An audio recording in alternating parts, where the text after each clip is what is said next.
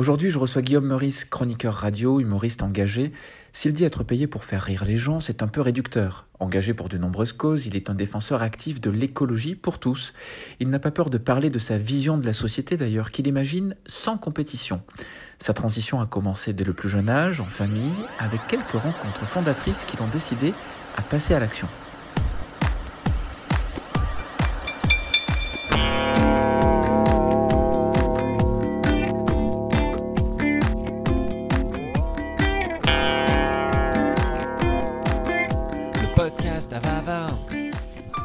Vava Podcast. Bienvenue sur Vava Podcast.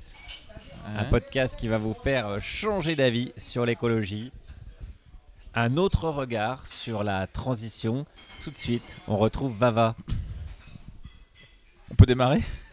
Allons-y, allons-y. Euh, tu fais quoi dans la vie? Ça dépend quand. La plupart du temps, professionnellement, disons. Ah, professionnellement, je gagne ma vie en, faisant des blagues.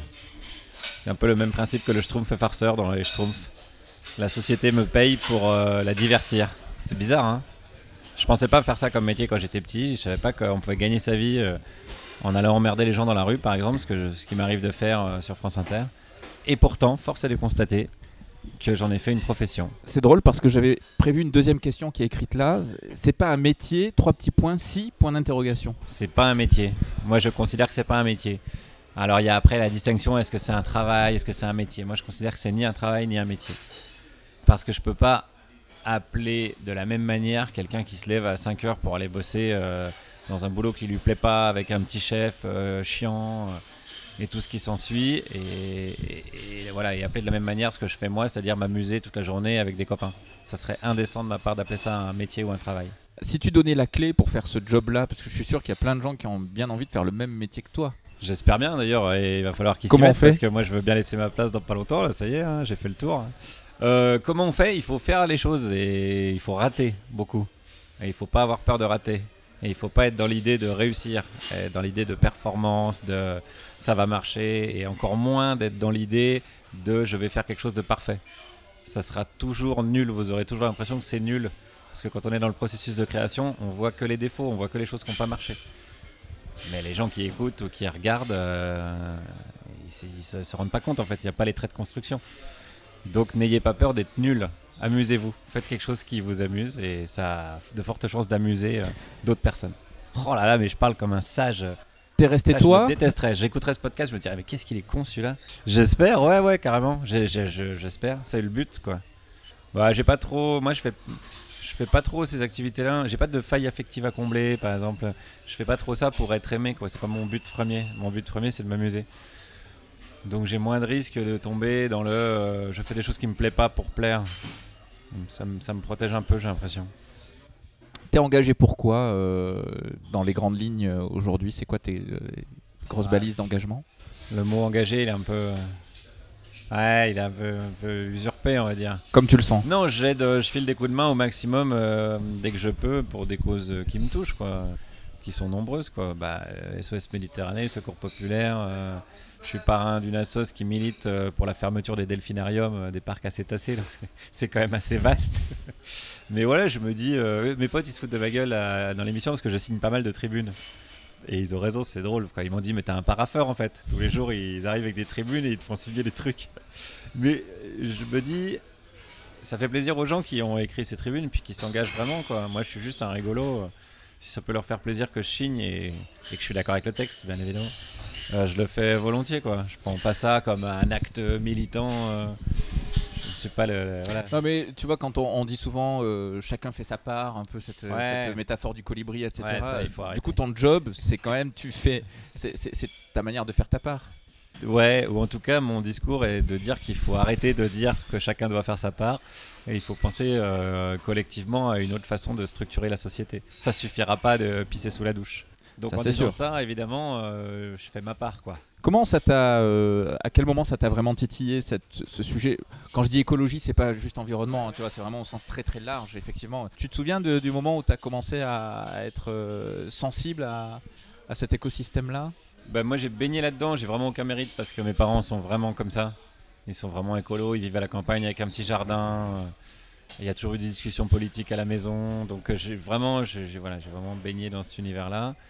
Mais j'en ai pas pris conscience tout de suite. C'est en. T'as été contre peut-être d'ailleurs à un certain âge, non? Ça te saoulait ou... Non, ça, me- ça me passait au-dessus en fait. Moi, quand j'étais gamin, je regardais le foot et ça m'allait très bien quoi. J'avais- Je m'amusais avec mes potes et je regardais du foot.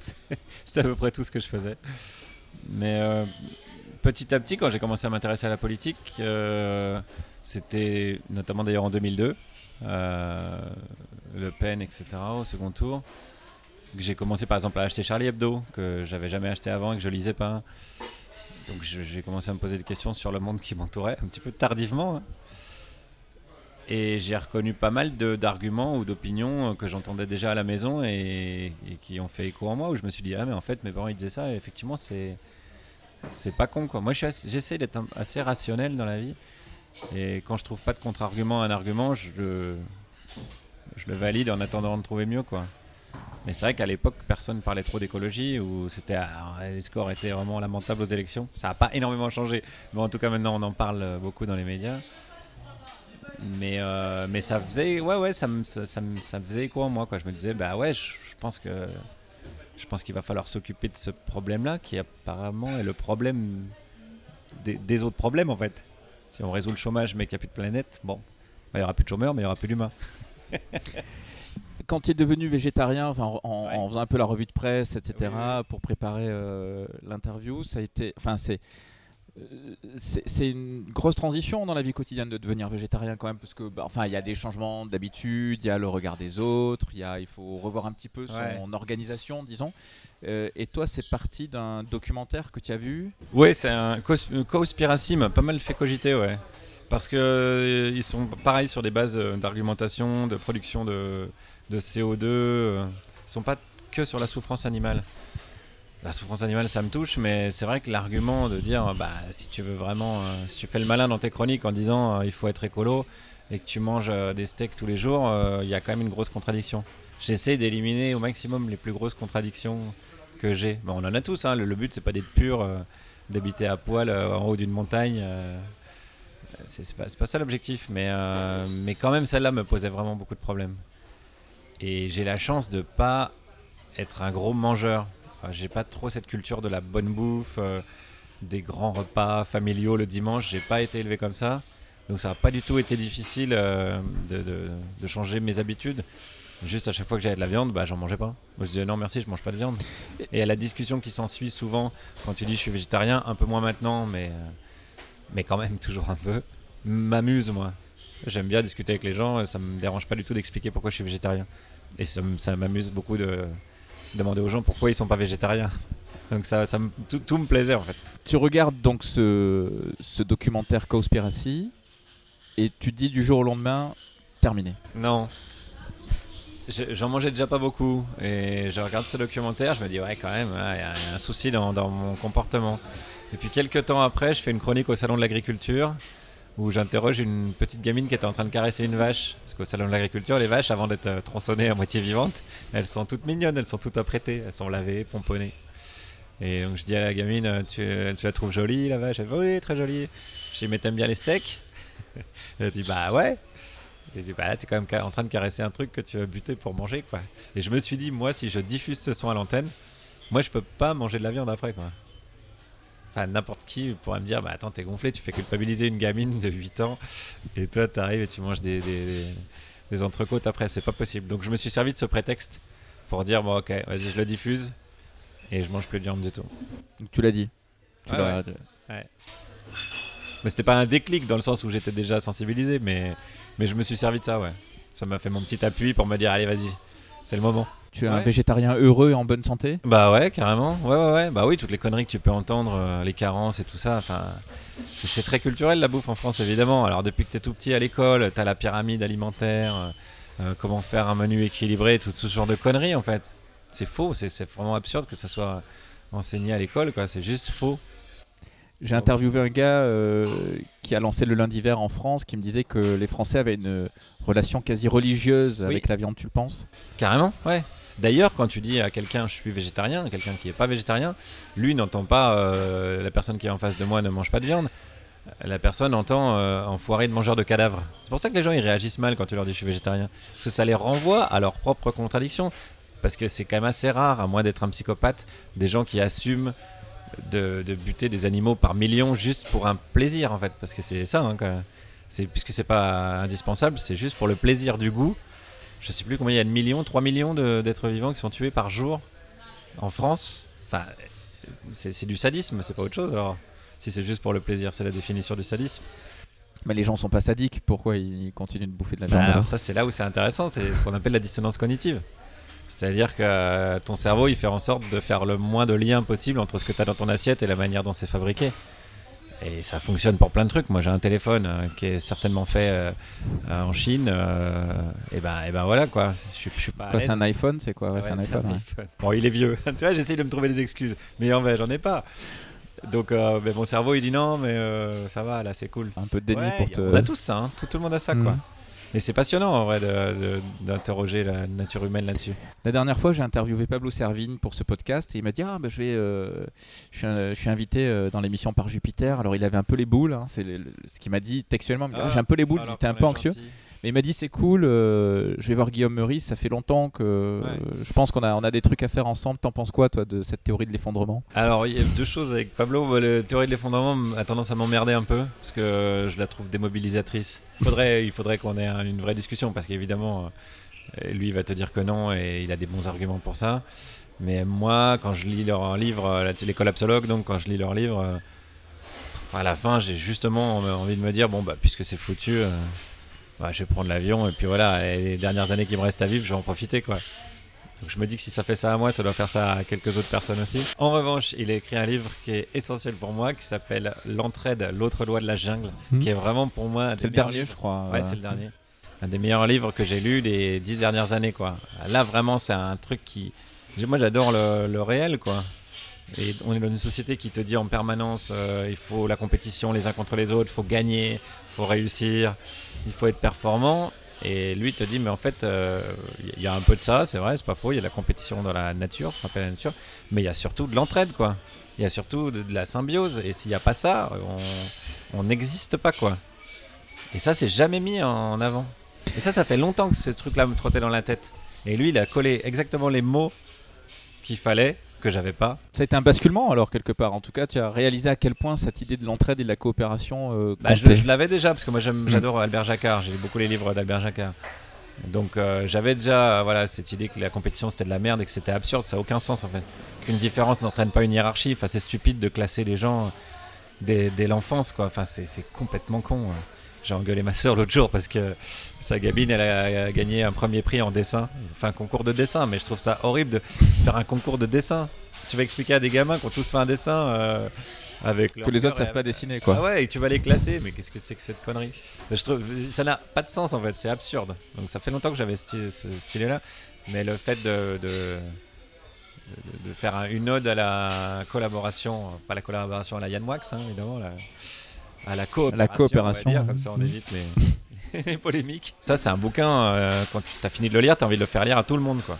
Mais l'effondrement, ça te saoule un peu. Si j'arrive à, vous réunir tous les deux, vous débattez? Ça, ça risque d'être assez chiant parce qu'à mon avis on va tomber rapidement d'accord. Ah finalement. Ouais, je pense. Il y a eu d'autres Lui basculements. considère sans doute, mais il faudrait lui demander. Non, mais c'est vrai, t'as raison, faisons-le si on a le temps. Lui considérerait sans doute que c'est une manière d'alerter euh, l'opinion, mais. euh, Est-ce que t'alertes vraiment l'opinion si tu dis non, mais c'est foutu, hein?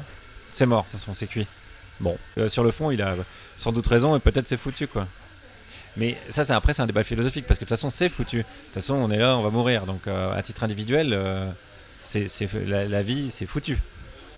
Bah là, j'aimerais déjà bien qu'il soit là pour te répondre. Ouais. Mais il est pas là.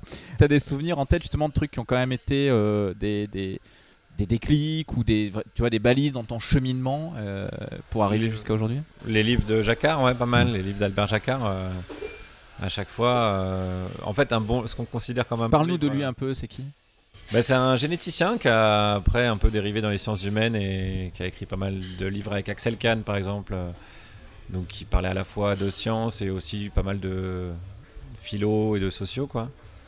Bah, c'est un, on va dire un philosophe humaniste, c'est un peu comme Michel Serres, que j'aime beaucoup aussi, par ailleurs.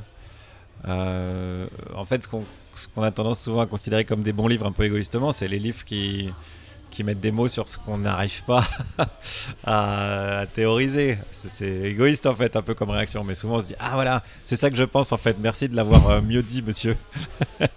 et, Albert Jacquard, ouais, c'est. Et il dit quoi en substance bah, quelques... Déjà sur la compétition, tout ce que hmm. je viens de te dire sur la compétition, je, ça m'a pété à la gueule. Euh, moi, c'est un truc que j'ai jamais aimé depuis petit. Je, je suis pas à l'aise avec l'idée ni d'être au-dessus des autres, ni d'être en dessous des autres. Je trouvais ça déjà très con. Et lui a écrit un livre qui s'appelle Alto Jeu sur les Jeux Olympiques avec des phrases assez cons du style euh, euh, pourquoi euh, le quatrième du, 110 mètres, du 110 mètres du 100 mètres, il pleure parce qu'il n'y a pas de médaille. Bah, si tu fous une médaille au quatrième, c'est le cinquième qui va pleurer. Ça n'a pas de sens, putain. Et il y a une autre phrase ici qui dit qu'un gagnant, c'est un fabricant de perdants. Et du coup, c'est hyper triste de gagner. Parce que tu crées du malheur chez les autres. Et ça, je me suis dit, putain, mais oui, oui, ça, me parle, ça, j'aime bien, quoi. Et je déteste l'idée, euh, c'est la phrase de Nietzsche, mais méthodieux de suivre autant que de guider, quoi. J'ai vraiment une vision horizontale des choses. Je comprends pas pourquoi quelqu'un se sent supérieur ou quelqu'un se sent inférieur. De la même manière, moi, j'interroge les députés comme j'interroge les gens dans la rue, euh, d'humain à humain, quoi.